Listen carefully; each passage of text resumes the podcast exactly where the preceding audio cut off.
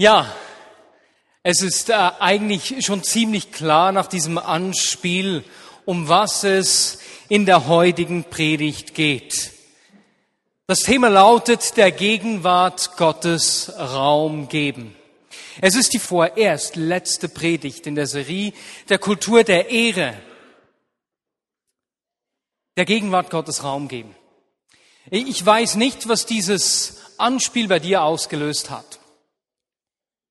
Vielleicht hast du dich äh, gleich gefragt, wie viel Raum du Gott gibst. Vielleicht ist dir ein Lebensbereich eingefallen, in dem du deinen Willen durchdrängen willst. Vielleicht hat es dich auch äh, gedanklich nicht berührt, ein bisschen belustigt. Bei einigen hat es vielleicht Schuldgefühle ausgelöst. Der Gegenwart Gottes Raum geben. Gott Raum geben.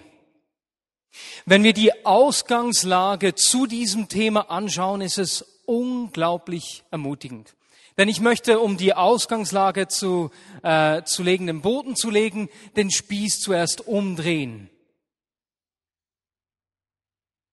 Und ich frage mich, wie viel Raum habe ich bei Gott? Und ich sehe gleich, dass Gott nicht etwas von mir fordert, das er selbst gar nicht gibt und lebt. Ich habe seine volle und ganze Aufmerksamkeit. Wie Bennett es so schön gesungen hat oder gebetet hat im Worship. Ich habe seine ganze Aufmerksamkeit und Zuneigung. Im Reich Gottes geschieht etwas Unglaubliches. Mein und dein Startpunkt ist, dass wir angenommen sind. Nicht aufgrund irgendeiner Leistung, nicht, dass ich irgendetwas getan hätte. Nein, ich bin angenommen, so wie ich bin. Die Bibel lehrt uns, dass er für uns starb, als wir noch Sünder waren. In unserem schlimmsten Zustand liebte er uns und hat uns die ganze Hingabe geschenkt. Jetzt, ich meine, das wissen wir alle, glauben wir auch, vor allem wenn es äh, darum geht, Menschen von Jesus zu erzählen. Ist ja keine Frage. Gott liebt dich und, und so weiter und so fort. Aber wenn es dann um unser Leben geht, um unsere Alltagesentscheidungen, dann fällt mir oft auf im Gespräch mit Menschen, mit Christen, dass sich plötzlich was zu ändern beginnt.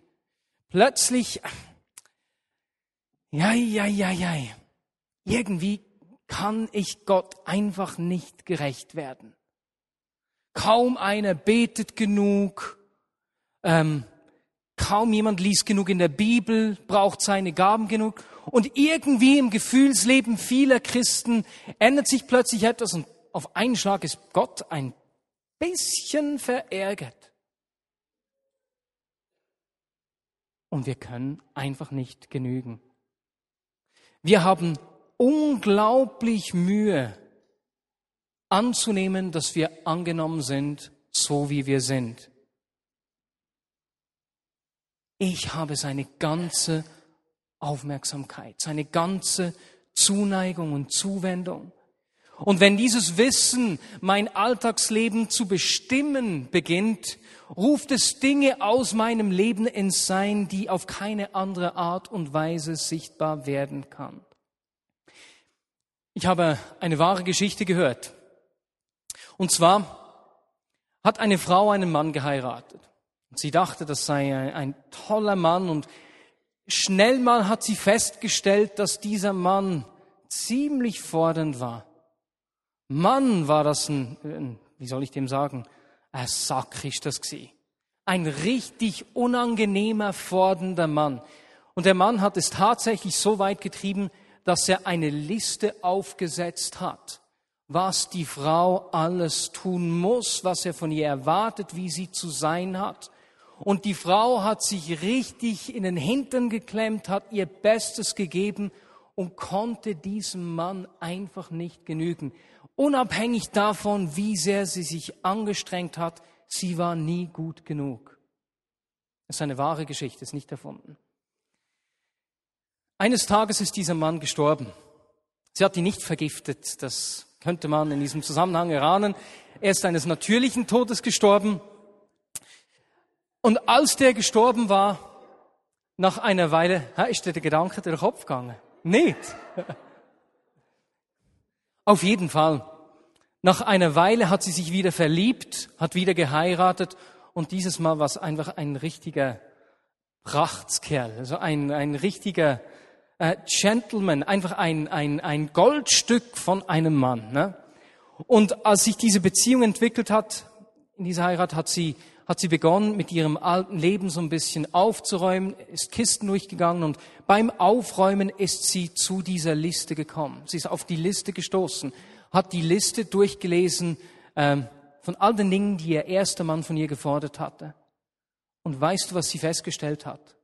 In dieser zweiten Ehe hat sie all diese Dinge einfach so getan, einfach so gelebt, ganz natürlich. Alles, was sie ihrem ersten Mann nicht recht machen konnte, lebte sie. Nicht aufgrund der Erwartungen, sondern weil die Atmosphäre der Liebe das Beste in ihr freigesetzt hat, das Beste aus ihr rausgeholt hat. Das ist nicht erstaunlich. Liebe schafft ein Umfeld, in dem das Beste aus uns rausgeholt wird, das Gott in uns gelegt hat. Eine Atmosphäre der Liebe ist der einzige sichere Ort, in der die Dinge, für die du geboren bist, sichtbar werden, genährt und äh, genährt werden und wachsen können. Diese Annahme, die bedingungslose Annahme Gottes uns gegenüber, schenkt uns eine Identität, die nicht aus Leistung kommt. Ich muss nicht irgendetwas tun, um seine Gunst und seine Aufmerksamkeit zu gewinnen. Ich habe sie. Du hast seine ganze Aufmerksamkeit. Du hast seine ganze Gunst. Und nicht nur das, wir wissen, dass er uns nicht nur seine Aufmerksamkeit schenkt und seine Gunst, sondern dass er sich entschieden hat, in uns zu leben durch seinen Heiligen Geist. Dieser Gott, der dich geschaffen hat, der dich besser kennt als irgendjemand sonst, sogar besser als du selbst, der lebt in dir. Das musst du dir mal vorstellen. Er kennt deine Stärken besser als du. Er kennt deine Schwächen besser als du. Er weiß, was du denkst, bevor du überhaupt zu denken beginnst. Er weiß, was dir fehlt, bevor du überhaupt festgestellt hast, dass dir etwas fehlt. Er kennt die Anzahl der Haare auf deinem Kopf. Er weiß, wozu er dich berufen und geschaffen hat, bevor du überhaupt weißt, dass du existierst. Er hat einen guten Plan für dich, auch wenn du vom Gestern so eingenommen bist, dass du an ein Morgen gar nicht zu denken wagst. Dieser Gott lebt durch seinen Geist in dir. Er ist da. Nicht irgendwo, sondern morgen, wenn du aufstehst mit dem unangenehmen, äh, mit einer unangenehmen Ausdünstung, wenn du Morgenmuffel bist, richtig ähm, angepestet, ne? er ist da. Oder ein Beispiel, das mich herausfordert, wenn ich im Auto bin, vor mir ist jemand, der mit 40 durch die Landschaft tuckert, ich kann nicht vorbei, ich werde innerlich unruhig. Er ist da, er lebt in mir. Die Frage ist nur, jetzt wo ich seine ganze Aufmerksamkeit und seine Gunst habe, was mache ich damit? Wie antworte ich darauf? Denn ich entscheide, wie viel Raum ich Gott in meinem Leben gebe. Und ich sage dir, was ganz bestimmt keinen Sinn macht. Es macht absolut keinen Sinn, als Christ zu leben und Gott einfach als nettes Accessoire mitzutragen. Das ist völliger Schwachsinn. Zuerst will ich meine Ruhe, dann meine Karriere, die darf ja nicht gefährdet werden. Genau, meiner Frau will ich auch noch gefahren. Und wenn all diese Dinge einigermaßen im Lot sind, hat Gott noch sein bisschen Platz. Gott hat kein Interesse an dritter oder vierter Stelle in meinem Leben zu sein. Er will nicht einfach ein Wägelchen in meinem Leben sein, sondern der Dreh- und Angelpunkt meines Seins. Für mich ist klar, ich will Gott Raum geben. Ich will ihm gefallen. Ich will ein Wohlgeruch für ihn sein, und zwar aus der Tiefe meines Seins, nicht einfach so schnell aufgesetzt. Ich will ein Wohlgeruch für ihn sein. Hat jemand Mundgeruch? Ich will ihm gefallen. Ich will, dass er in jedem Bereich meines Lebens, in jeder Schachtel den vollen Raum hat, den, die erste Stimme, der bestimmende Ton in meinem Lied ist. Ich will nichts vor ihm zurückhalten, will seinen Willen, äh, nach seinem Willen leben, meine Bedürfnisse und Gefühle seiner Führung unterordnen, weil ich weiß, dass er mich liebt und das Beste für mich will. Und ich glaube, dass das sehr viele von uns auch so sagen würden. Ja, genau, das will ich leben. Wer, wer kann von sich aus sagen, hey, genau das will ich auch leben? Das sind ziemlich sicher beinahe alle. Das wollen wir. Ich will Gott allen Raum in meinem Leben geben. Als, mich, als ich mich Anfang des Jahres mit diesem Thema auseinandergesetzt habe, habe ich in meiner Bibellese das Leben einiger der Könige des Volkes Israel richtig durchgelesen, so in einem Zug. Und das hat mich echt getroffen. Und so möchte ich in, in dieser Predigt einfach so einen Streifzug durch das Leben einiger dieser Könige machen, ganz spezifische David, Salomo und dessen Urenkel Asa und einige Lektionen aus dem Leben dieser Könige mitnehmen. Lektionen im Zusammenhang mit dem Thema der Gegenwart Gottes Raum zu geben. Und wir steigen in die Geschichte ein, als das Volk Israel ins verheißene Land zieht. Wie Gott ihnen vorhergesagt hat, vertreibt er nicht alle Feinde aufs Mal aus dem Land, damit nicht weite Landstriche unbestellt bleiben, und verwildern, sich wilde Tiere vermehren, so dass sie gar nicht mehr Herr über diese Gebiete werden können. Dieser erste Teil ist eine Wiederholung, aber etwas, das immer wieder gut zu hören ist, richtig so reinzunehmen. 2. Mose 23, Verse 29 und 30 oder nur 30 sehr wahrscheinlich. Deshalb werde ich sie nur nach und nach vor euch vertreiben, in dem Maß, in dem ihr euch vermehrt und das Land in Besitz nehmen könnt. Das ist einfach mal ein erster so grundlegender, ermutigender Gedanke für mich. Wenn ich sehe, dass Gott das Volk äh, in dieses verheißene Land führt, äh, er hat ja darüber zu ihnen gesprochen, dieses Land gebe ich euch, und er gibt es ihnen stückweise. Er kennt ihre Grenzen. Er respektiert ihre Grenzen nicht nur, sondern er gibt ihnen immer so viel Land, wie sie auch praktisch einnehmen können. Er wartet nicht von ihnen, dass sie auf einen Schlag all die Feinde ähm, verdrängen und das ganze Gebiet auf irgendeine Art und Weise besiedeln sollen. Nein, er hat einen weiten Blickwinkel. Er sieht den ganzen Weg nicht einfach nur einen Zielort, nicht einfach nur ein Resultat. Also für uns, also für mich auf jeden Fall und ich denke für viele von uns oftmals eine Herausforderung, weil wir Resultate sehr hoch gewichten und den Weg, dem Weg selbst viel weniger Bedeutung geben. Die Richtung ist entscheidend.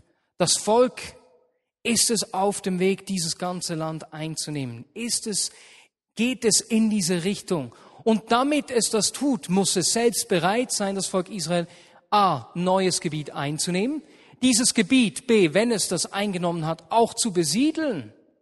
Und wenn es dann das besiedelt hat, das sich so richtig schön eingerichtet hat, kommt C, wieder aufzubrechen und neues Gebiet einzunehmen immer wieder neu aufbrechen, immer wieder neu diese Richtung einschlagen. Das Coole ist, diese weite Sicht mit meinem Leben hat Gott auch mit dir und mit mir. Er sieht den Bogen deines und meines Lebens. Er ist nicht nur am Resultat, am Schlussprodukt interessiert, sondern an diesem Weg, an dieser Richtung, die ich einschlage. Ich kenne Menschen, die mit viel Vision, Energie, Begeisterung eingestiegen sind, sich Gott verschenkt haben und alles auf eine Karte gesetzt haben. Und wenn die Dinge, von denen sie empfunden haben, dass Gott zu ihnen gesprochen hätte, wenn die so, sagen wir, zwei, fünf oder zehn Jahren nicht sichtbar geworden sind in dem Maße, wie sie sich das vorgestellt hatten, haben sie enttäuscht aufgegeben oder sich neu orientiert. Wir sind manchmal so fixiert auf das Resultat und nicht auf den Weg, auf die Richtung. Die Frage hier an mich und an dich. Wo stehe ich? In welche Richtung gehe ich? Bin ich bereit, immer wieder neu aufzubrechen, eben den Weg, den Prozess zu sehen? Oder gibt es Dinge, über die Gott zu mir gesprochen hat, die ich habe liegen lassen. So während der Anbetung hatte ich das Gefühl, dass es ähm, Personen hier hat. Da hat Gott zu dir über große Dinge gesprochen. Und weil er dich den Weg geführt hat, das, das große Land einzunehmen, über ein erstes Tal, vielleicht sogar eine kleine Einöde geführt hat, hast du dich davon entmutigen lassen. Aber das ganze Land besteht aus vielen Tälern, äh, fruchtbaren Weiden, Einöden und so. Und wenn wir nicht diesen Weg gehen, werden wir nie das Ziel schlussendlich sehen, nur so am Rande. Wo stehe ich? Und wenn wir die Geschichte des Volkes Israel anschauen, sehen wir, dass sich das Volk äh, bald einmal einfach mit einem Teil des Landes zufrieden gegeben hat, die Feinde dort hat leben lassen und Kompromisse eingegangen ist. Und die Konsequenz davon war, dass das Volk Israel das Land, das Gott ihnen versprochen hatte, gar nie ganz einnehmen konnte und immer im Krieg gelebt hat. Das ist ein zweiter Punkt, den wir lernen können von den Königen. Das erste ist der mit der Richtung, ähm, war ja noch vor den Königen. Das zweite, was wir lernen können, ist, dass Kompromisse Konsequenzen haben. Das mit Kompromissen ist so eine Sache. Wenn wir die Könige David, Salomo und Asa anschauen, haben alle an einem Punkt in ihrem Leben ähm, Entscheidungen getroffen, die nicht wirklich weise waren. Sie waren alle an einem Punkt in ihrem Leben ungehorsam, sind aber unterschiedlich damit umgegangen. Was mich getroffen hat, ist, dass sowohl Salomo als auch Asa fantastisch begonnen haben und den Segen Gottes erlebt haben. Sie haben sich für Gott eingesetzt, Gott hat sie gesegnet und als sie so richtig gesegnet waren mit Frieden, Wohlstand, ähm, ähm, einem guten Ruf und so weiter und so fort, waren sie plötzlich satt und sind nicht mehr in die Richtung auf Gott zugegangen, auf seine Pläne, auf seine Ziele zu. Sie waren nicht mehr bereit, den Preis zu zahlen. Salomo hatte unzählige Frauen aus den umliegenden Völkern, obwohl Gott das Volk davor gewarnt hatte. Ihr sollt nichts mit ihnen zu tun haben, sonst werden sie euch dazu verführen, ihre Götter anzubeten. Gott ist Salomo sogar zweimal erschienen und er hat nicht hingehört. Was geschieht? Salomo wird Gott untreu und baut den Götzen seiner Frau Opferstätten. Und auch bei Asa. Asa hat Gott erlebt, hat die Versorgung Gottes erlebt. Und als er von äh, seinem Brudervolk angegriffen wird, hat er so Angst, dass er nicht zu Gott flüchtet, dass er nicht Gott um Rat fragt, sondern weißt du, was er macht? Er nimmt die Schätze des Tempels. Er nimmt die Schätze, die er selbst nicht mal hätte in dem Sinne verwenden dürfen, sondern die für Gott ausgesondert waren und gibt sie einem fremden König. Er gibt sie einem Feind. Er opfert etwas Heiliges, für Gott ausgesondertes, aus dieser Angst. Und auch er wird gewarnt, aber hört nicht hin. Und bei beiden Königen hat der Ungehorsam Konsequenzen. Der Ungehorsam von Salomo führt dazu, dass sich die zehn Stämme von Juda lossagen, als sein Sohn König wird. Es kommt eine Spaltung in das Volk, das Krieg nach sich zieht und an dem ein ganzes Volk leidet. Asa war auf dem besten Weg dazu, den Frieden Gottes in diesem Gebiet äh, zu erleben, ganz neu. Aber auf diesen Ungehorsam hin hat er von diesem Moment an dauernd Krieg gegen alle möglichen Seiten. Von diesen Königen können wir lernen. Es lohnt sich nicht, Kompromisse einzugehen. Es lohnt sich nicht, halbe Sachen zu machen.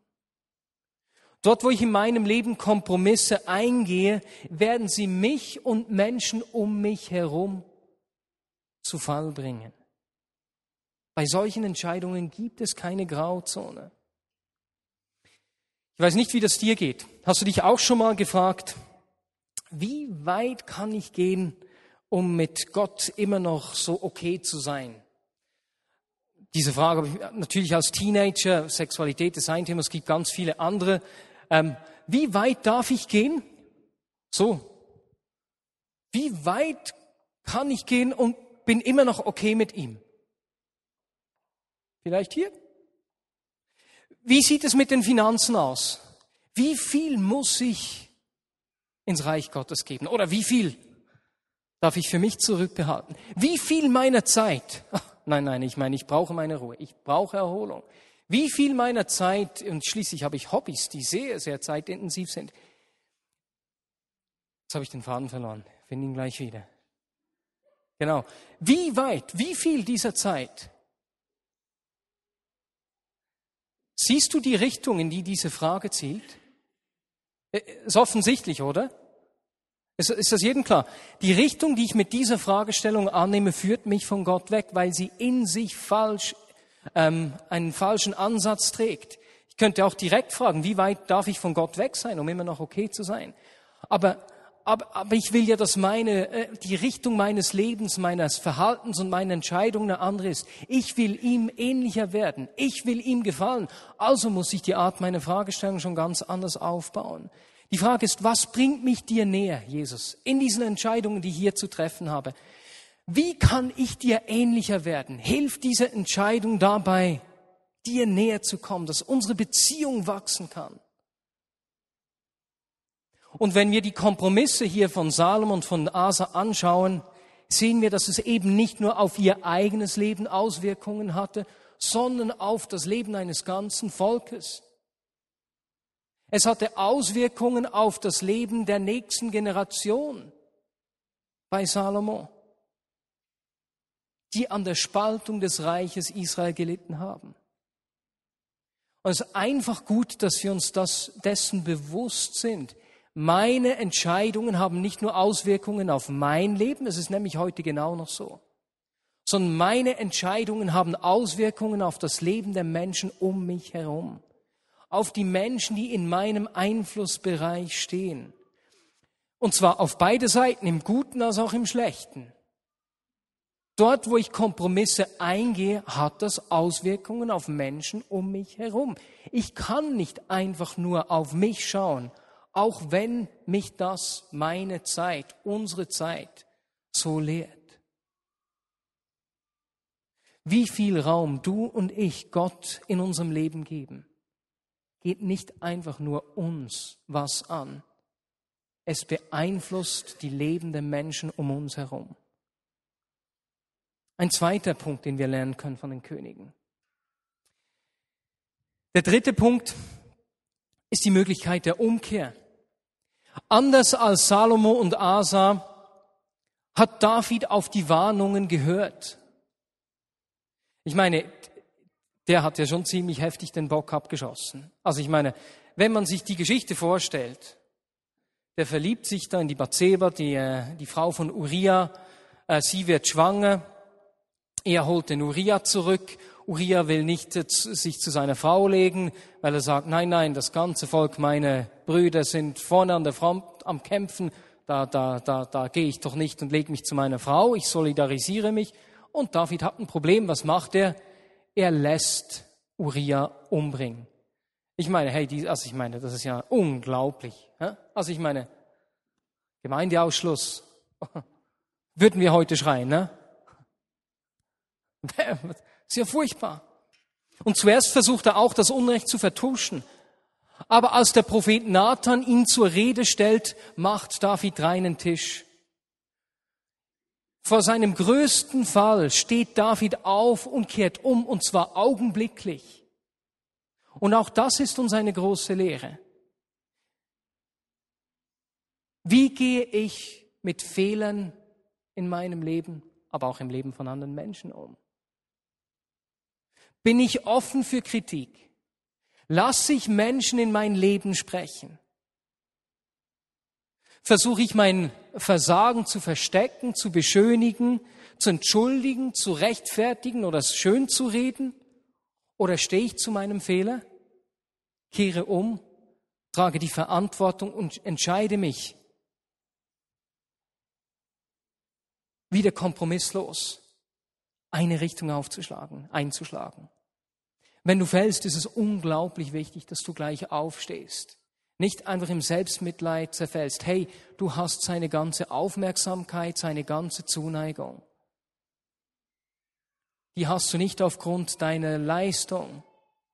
Wenn wir fallen, müssen wir aufstehen, einen Richtungswechsel vollziehen, uns wieder auf das Ziel fixieren. Ja, ich will dir näher kommen, ich will dir ähnlicher werden. Und das heißt, die Sache sofort offen ans Licht zu bringen. Ich habe Rechenschaftsbeziehungen. Ich, ich, mir ist es wichtig, dass ich über die Themen meines Lebens Rechenschaft ablege. In der Wege, da habe ich die Wege bei gewissen Themen gebeten, dass sie mir ins Leben sprechen. Äh, Im Leitungsteam haben wir eine Rechenschaftsgruppe. Meine Frau und ich, wir sind bei Lenois, also alle sechs Wochen und lassen uns als in der Beziehung da begleiten, sie in unser Leben sprechen. Das Connect hilft mir auch mit meinem Bruder. Dann habe ich einige Freunde. Mir ist es wichtig, dass Menschen in mein Leben sprechen.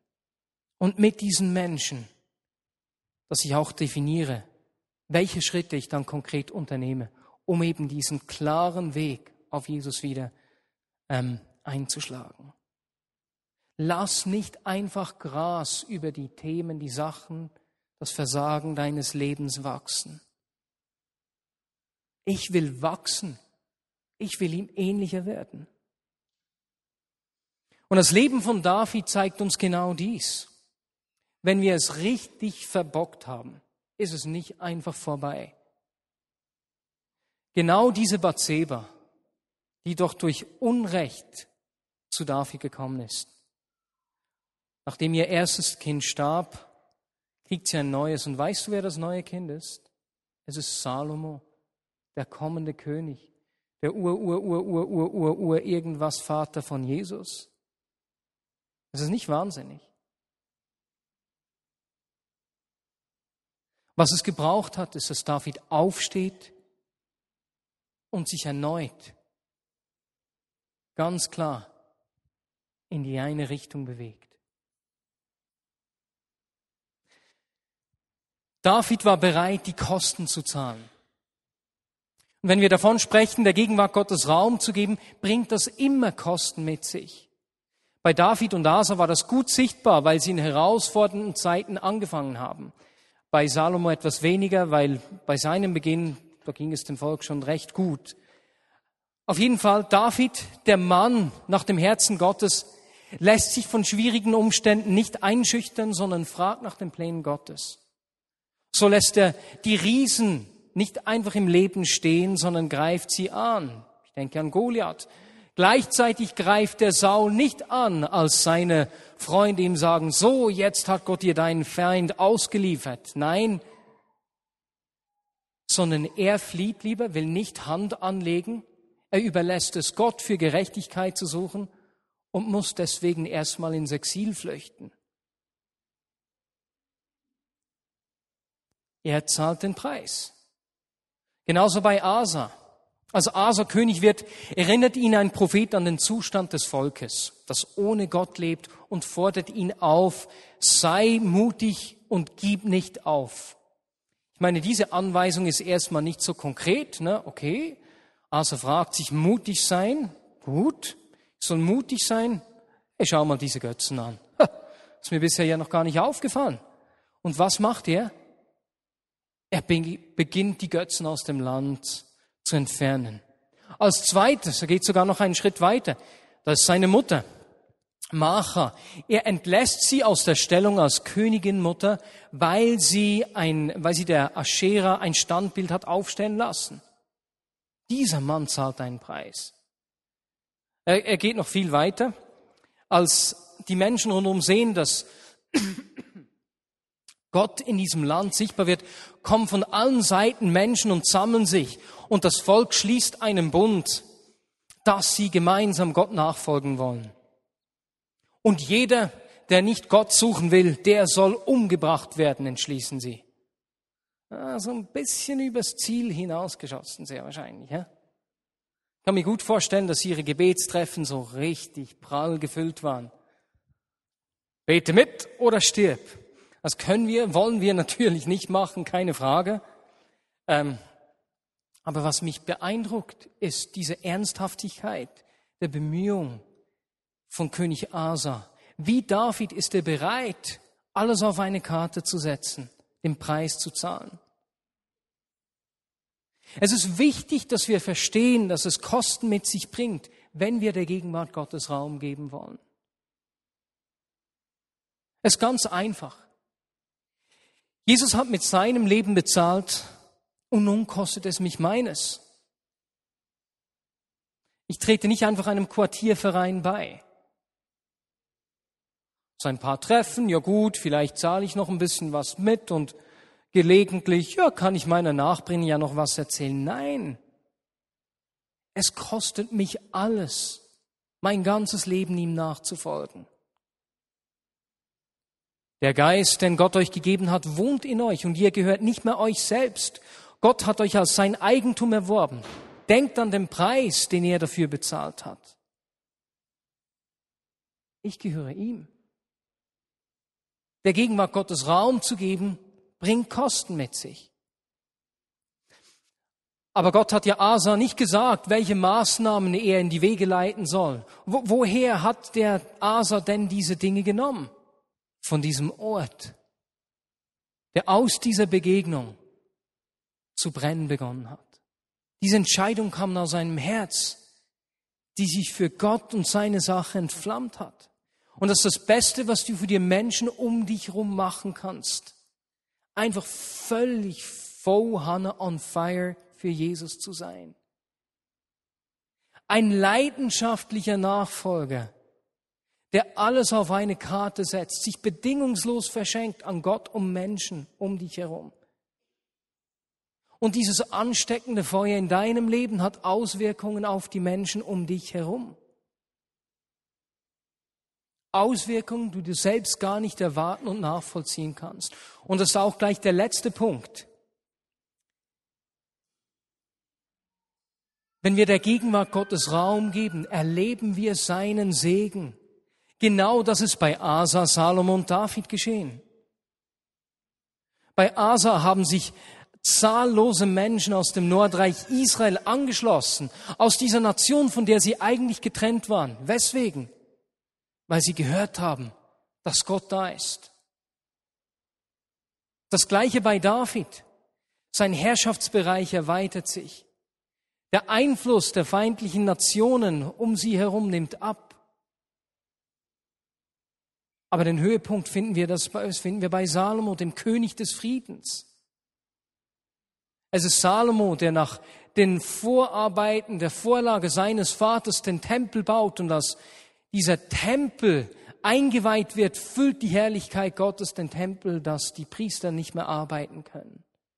Salomo betet, wird mit Weisheit erfüllt und wird zum weisesten Menschen, ähm, der je gelebt hat, wie uns die Bibel sagt. Könige aus allen Ländern besuchen ihn, um von diesem Reichtum, dem Wohlstand und der Weisheit sich selbst ein Bild machen zu können. Die Gegenwart Gottes hat Auswirkungen. Und auch hier wieder nicht nur auf das Leben der Könige, sondern auf das Leben all der Menschen um sie herum. Wo die Gegenwart Gottes sichtbar wird, zieht es Menschen an. Wo die Gegenwart Gottes sichtbar wird, nimmt Friede Einzug. Und ich weiß, was ich leben will. Ich weiß, dass er in mir lebt, dass ich seine Aufmerksamkeit und seine Gunst habe. Wenn ich mich entscheide, ihm Raum zu geben, ist es nicht, weil ich dadurch etwas an Identität erhalte, die habe ich bereits, sondern es ist meine Antwort. Und meine Antwort ist klar, ich will immer wieder bereit sein, aufzubrechen. Ich will, ich will nicht nur auf das Resultat fixiert sein, sondern bereit sein, diesen Weg zu sehen, diese Richtung auf ihn zu, ihm ähnlicher zu werden. Ich will Menschen in mein Leben sprechen lassen. Ich will keine Kompromisse zulassen. Und wenn ich falle, will ich aufstehen und gleich wieder die eine mögliche Richtung einnehmen. Ich will die Kosten überschlagen und zahlen. Denn ich weiß, es gibt eine Sache, für die es sich zu leben lohnt. Und das ist seine Gegenwart. Der Dreh- und Angelpunkt unseres Lebens. Lasst uns beten. Jesus, das wollen wir. Jesus, wir wollen dir Raum geben. Wir wollen antworten auf dieses Wissen um deine Aufmerksamkeit und deine Gunst. Und ich bitte dich, dass du dieses Feuer, das Asa entzündet hat, einfach auf uns fallen lässt. Jesus, lass es nicht sein, wie Shane Claiborne äh, gesagt hat. Viele Christen leiden an geistlicher Bulimie. Sie konsumieren viel, ohne zu verdauen. Jesus, wir wollen sehen, wie diese Dinge Realität in unserem Leben werden. Jesus, das will ich für mein Leben sehen. Und so bitte ich dich um eine Begegnung. Amen.